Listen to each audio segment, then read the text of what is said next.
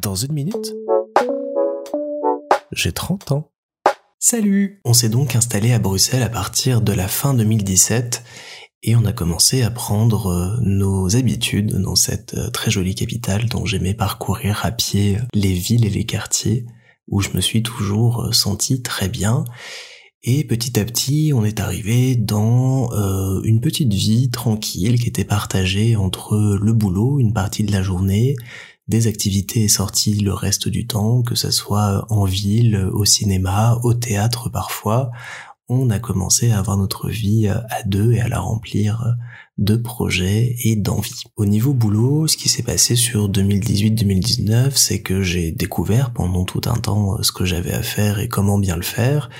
et qu'à partir d'un moment, on va dire 6-7 mois, j'ai compris tout ce qu'on me demandait, tout ce qu'il y avait à faire, et j'ai pu commencer un petit peu à changer, améliorer les choses. Ça a pris beaucoup de temps parce qu'on était dans un fonctionnement un petit peu euh, daté, avec euh, des équipes qui étaient bien dans ce qu'elles faisaient depuis euh, très longtemps. Et ça a vraiment pris pas mal de temps. Je vous racontais dans le dernier épisode qu'on était encore sur des agendas papier, des organisations très très complexe, longue, avec des grands tableaux à imprimer, à analyser, des hiérarchies mises en place, à respecter et autres. Il y a eu deux grands bouleversements qui sont arrivés euh, quasiment coup sur coup et qui euh, ont permis de changer les choses et de les remettre un petit peu euh, au goût du jour. La première, et ça a été un peu une douche froide début 2018, c'est qu'on nous a annoncé la mise en place au sein de BTV d'un plan reboot qui euh, visait à faire un petit peu de ménage dans l'entreprise pour baisser ses coûts. Et donc, moi, quelques semaines après mon arrivée, j'ai appris que j'étais potentiellement sur la sellette et que j'allais potentiellement perdre cet emploi nouvellement acquis, et ça m'a mis un petit peu mal. Il a fallu attendre des mois et des mois pour savoir si euh, notre département et puis nos fonctions allaient être touchées, et euh, finalement terminer par euh, un espèce de rendez-vous échafaud pendant lequel on a été convoqués les uns après les autres au sein du service pour apprendre si oui ou non on allait être gardé. Et j'ai eu de la chance entre guillemets parce que je suis resté avec mon collègue Sébastien. On a été les deux seuls sauvés du département. Et c'était une euh, situation très pénible parce qu'on apprenait qu'on restait tout en voyant nos deux autres collègues se faire virer. Ce qui m'a toujours ulcéré moi par la suite, c'est que dans ce plan reboot, il y a eu une quinzaine de personnes qui ont été licenciées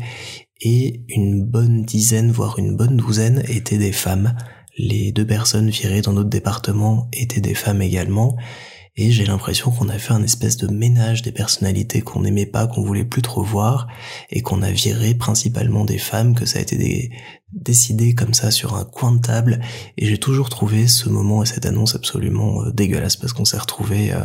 juste euh, entre mecs dans une boîte euh, entre mecs derrière avec euh, des environnements et des situations qui se sont mises en place qui étaient absolument abjectes, inacceptables et empreintes de machisme et de sexisme ambiant et vraiment cette décision managériale m'est restée en travers de la gorge surtout qu'on n'a pas pris le temps de vraiment analyser les besoins, les effectifs et qui on pouvait virer en toute logique. Pour donner un exemple, ils ont notamment viré tout le département planning qui s'occupait d'organiser le travail des membres du personnel qui n'étaient pas CDI au sein de la boîte et il y avait pas mal de monde entre les monteurs, les euh, caméramans, les ingénieurs son, les maquilleuses et autres. Ils ont viré les deux personnes, les deux femmes qui s'occupaient de ça et donc on s'est retrouvé sans département planning et à devoir coller en plus d'autres fonctions à d'autres personnes le fait de gérer le planning alors qu'elles n'étaient pas formées pour ça et n'en avaient pas envie.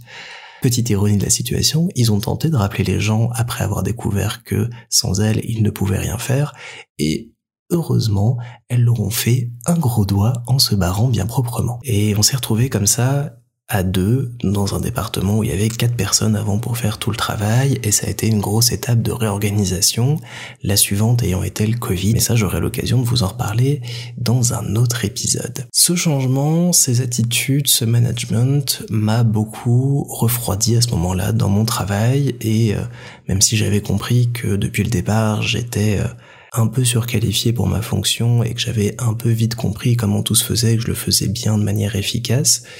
bah ça m'a pas euh, donné euh, envie de faire plus, de m'investir davantage. Je suis toujours resté pendant les cinq ans où je suis allé chez BTV tous les matins avec un, petit arrière-goût rance comme ça de me dire que j'étais dans une boîte qui traitait vraiment pas bien les gens et que j'aurais peut-être préféré me faire virer à ce moment-là plutôt que de devoir euh, vivre et subir tout ce qu'il y a eu en plus. Parce que ce plan reboot, il a été accompagné de changements de locaux, on s'est retrouvé euh, en 2019 dans de magnifiques locaux complètement vides avec une partie de notre équipe coupée du reste qui devait aller travailler à Charleroi pendant que nous on était à 50 minutes de là à Bruxelles. Et déjà que travailler dans un seul bâtiment ça pouvait être compliqué. Là ça a vraiment vraiment complexifié à mort tous les process et les moyens de discuter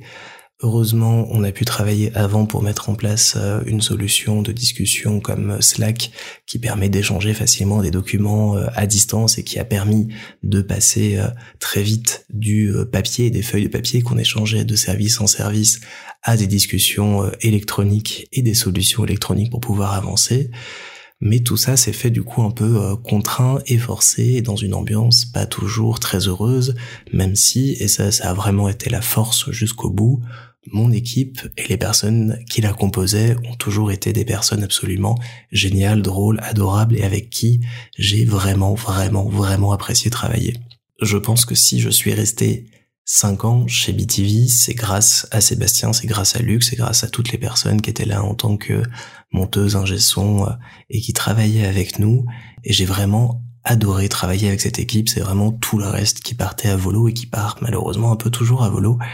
qui euh, faisait que l'expérience était assez euh, dure à gérer. Mais ce n'était pas le seul projet que j'avais en parallèle. P12 continuait d'exister et je continuais de diriger P12 en étant en CDI à côté. Et donc, comme je faisais bien et vite mon travail CDI, j'avais beaucoup de temps au bureau pour gérer P12 et j'y passais une grosse partie de ma journée, ce qui me faisait dire en rigolant à l'époque que j'étais en partie payé pour gérer un site internet. Mon chef qui m'a surpris plusieurs fois à ne pas faire mon boulot et à gérer euh, Poudlard 12 s'en accommoder parce que je travaillais bien et efficacement. Il m'a toujours dit euh, que tant qu'il y avait aucun problème sur mon travail, je pouvais faire ce que je voulais à côté. Mais j'avais envie d'un petit peu plus. Je commençais à tourner en rond. J'avais euh, fini la grande série de projets de calendrier de l'avant autour d'Harry Potter que j'avais proposé aussi pendant sept ans. J'avais encore quelques idées des envies, mais je voyais que ça tarissait et que j'étais plus trop motivé par le fait d'être juste directeur de P12 et que j'avais envie de faire autre chose toujours en lien avec Harry Potter. Et quelques jours après avoir commencé à réfléchir à ça en 2018, est arrivé sur Facebook l'annonce de la Gazette du Sorcier qui était le gros gros site d'actualité Harry Potter à l'époque qui recherchait quelqu'un pour présenter et produire un espèce de journal télévisé sorcier pour donner aux gens des nouvelles de tout ce qui se passait dans le fandom Harry Potter et ailleurs. Et j'ai donc postulé, j'ai été pris, j'ai intégré comme ça une nouvelle équipe dont j'aimais énormément le travail depuis des années parce que la Gazette c'était toujours des infos vérifiées, des analyses assez poussées, un avis assez euh, direct, concret sur l'univers Harry Potter et j'ai pu comme ça intégrer cette rédaction et commencer à y travailler en tant que réalisateur du Rappel Tout, l'émission d'actualité sur Harry Potter. Et ça a été une expérience hyper enrichissante, hyper formatrice et qui m'a permis de me lancer après des années d'envie et des années à être euh, cantonné dans un rôle purement de production et de gestion vers quelque chose de beaucoup plus artistique. C'est là que j'ai commencé à reprendre mes caméras, à reprendre des sons, à enregistrer ma voix, à retravailler du montage, alors que depuis plusieurs années je faisais vraiment ça en dilettante pour le plaisir et pour certains projets, mais c'est vraiment cette expérience qui m'a permis de remettre le pied à l'étrier et qui a ouvert la voie à tous les projets et à tout ce que je fais aujourd'hui. C'est grâce au Rappel Tout que j'ai euh, remis les mains dans le montage, que j'ai redécouvert plein de choses et le plaisir d'en faire, que j'ai repris ma voix, que je me suis lancé dans euh, le podcast après, que j'ai appris à enregistrer avec un micro, poser ma voix, tenir ma voix, parce qu'au départ, je pouvais pas faire des enregistrements comme ça de 10 minutes, ma voix se cassait au bout d'un moment, c'était assez horrible à écouter, et que le monde de l'audiovisuel s'est comme ça ouvert grâce comme ça à une activité, un hobby au sein d'un fandom. Et c'est toujours pour ça que je dis qu'il ne faut jamais hésiter à faire des choses pour le plaisir, à tenter, sans se faire marcher sur les pieds et sans euh, se faire arnaquer, mais je trouve qu'avoir des expériences bénévoles nous permettent de tester plein de choses et de voir ce qui nous plaît, et moi ça m'a vraiment été utile pour après repartir après le Covid vers de nouvelles aventures et de nouvelles opportunités. J'ai donc commencé mon aventure à la Gazette à ce moment-là, tout en terminant petit à petit mon aventure sur Poudlard 12. C'est en 2019 que j'ai démissionné de mes fonctions de directeur, après avoir pris le temps de mettre en place plein de choses pour que l'organisation et la transition se fassent bien, avoir recruté des personnes, les avoir formées chez moi pendant tout un week-end. J'ai vraiment pris ça très à cœur et avec le recul, je prenais vraiment ça beaucoup trop à cœur à l'époque, mais j'ai toujours eu cette envie de bien faire, même dans des projets bénévoles, même dans des projets sur Internet j'ai toujours à cœur que ce soit tip top comme si c'était euh, mon vrai boulot, ce qui me pose et m'a posé pas mal de problèmes parce que l'investissement que ça demande derrière est équivalent aussi à un vrai boulot mais n'est pas payé, est très chronophage et ajoute quand même une charge mentale absolument folle. Je n'ai jamais trouvé l'équilibre dans tout ça, je n'y arrive pas forcément toujours même si ça va mieux. Mais j'ai donc laissé la place à Poudlard 12 après des années et des années à sa tête, à l'animer, le gérer avec cette équipe de passionnés et avec tous ces gens que j'ai pu y rencontrer. J'ai été un peu euh, le dernier des Mohicans du groupe à, à quitter le site parce que j'avais ce sentiment qui m'avait apporté tellement de choses, qui m'avait offert tellement de moments, tellement d'amis, tellement d'amour, que je devais lui rendre et que j'avais envers lui une dette assez longue. Et puis petit à petit, bah, cette charge mentale étant quand même très présente, j'y pensais beaucoup la journée, la nuit, j'essayais de tout organiser, de tout faire. Il y a des moments où j'ai pris beaucoup sur moi, où j'ai euh, gâché, entre grosses parenthèses, des soirées pour faire des trucs sur le site, euh, organiser des choses pendant des mois et des mois, investi de l'argent. Et je sentais que ça n'allait plus et qu'il fallait que je retrouve un équilibre ailleurs. Et le fait de couper le cordon comme ça m'a beaucoup aidé parce que c'était le premier gros projet que je quittais. Et quitter un projet, c'est toujours très compliqué, on sait jamais comment faut le faire, quand il faut le faire, et on a toujours surtout le sentiment d'être la personne qu'il fallait pour le projet où on était et que sans nous, rien n'ira derrière, qu'après nous, le déluge et qu'on est indispensable. Et les expériences comme ça qu'on quitte, les jobs qu'on quitte aussi, ça montre qu'on n'est pas indispensable, qu'on est utile à un moment, qu'on se fait peut-être sentir utile par d'autres qui sont bien contents de nous avoir à dispo tout le temps, mais qu'on est jamais indispensable. Et c'est un peu triste de se dire ça parce qu'on veut toujours être euh, les plus beaux, euh, uniques en son genre, mais c'est, je pense, l'un des plus gros enseignements que j'ai eu grâce à ces projets. Couper le cordon a été une très bonne chose, ça m'a fait beaucoup de bien, et puis j'ai recommencé une aventure plus calme, plus posée dans un premier temps à la Gazette, où je produisais qu'une fois par mois mon rappel tout, je faisais mes vidéos, j'étais tranquille, d'autant que on travaillait aussi sur Slack à l'époque, et donc Slack, pour très vite vous résumer, ça marche par euh, des chaînes de discussion, et on avait oublié de me mettre dans plein de chaînes de discussion à l'époque, donc j'étais vraiment isolé, tranquille dans mon coin, et c'est par la suite, en 2019-2020, que j'ai commencé à, comme je le fais toujours, reprendre des responsabilités, reprendre du poids dans la Gazette, dans son équipe, dans son organisation, et que j'ai recommencé à avoir pas mal de poids sur les épaules, de projets à gérer et de joies qui en sont venus en même temps, mais je suis un peu reparti dans cette boucle à partir de la fin 2019. Et enfin, d'un point de vue personnel, ça a été deux euh, belles années aussi, pleines de projets, pleines de voyages, pleines de surprises, pleines de bêtises. On a passé euh, beaucoup de temps à profiter de la vie, à construire de belles amitiés, à en renforcer d'autres.